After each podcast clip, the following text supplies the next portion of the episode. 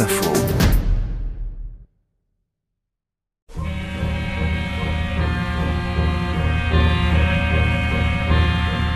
Franklin D. Roosevelt, having received more than two-thirds of all the delegates voting, I proclaim him the nominee of this convention for President of the United States.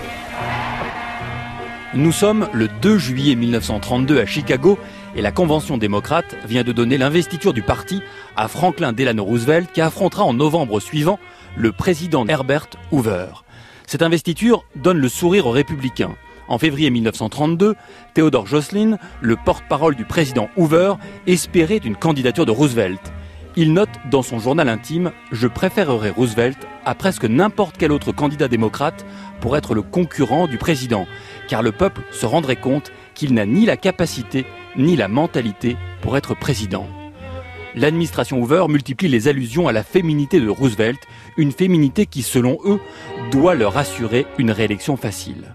En cause, sa faiblesse physique consécutive à la polio contractée en 1921.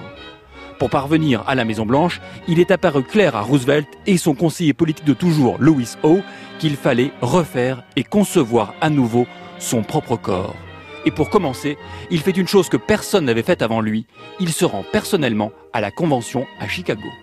Give me your help not to win votes but to win in this crusade to restore America to its own people.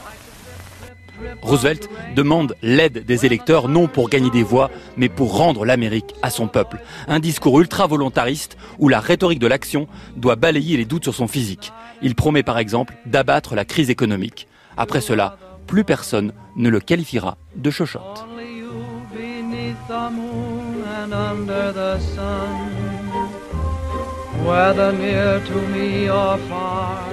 It's no matter, darling, where you are, I think of you night and day.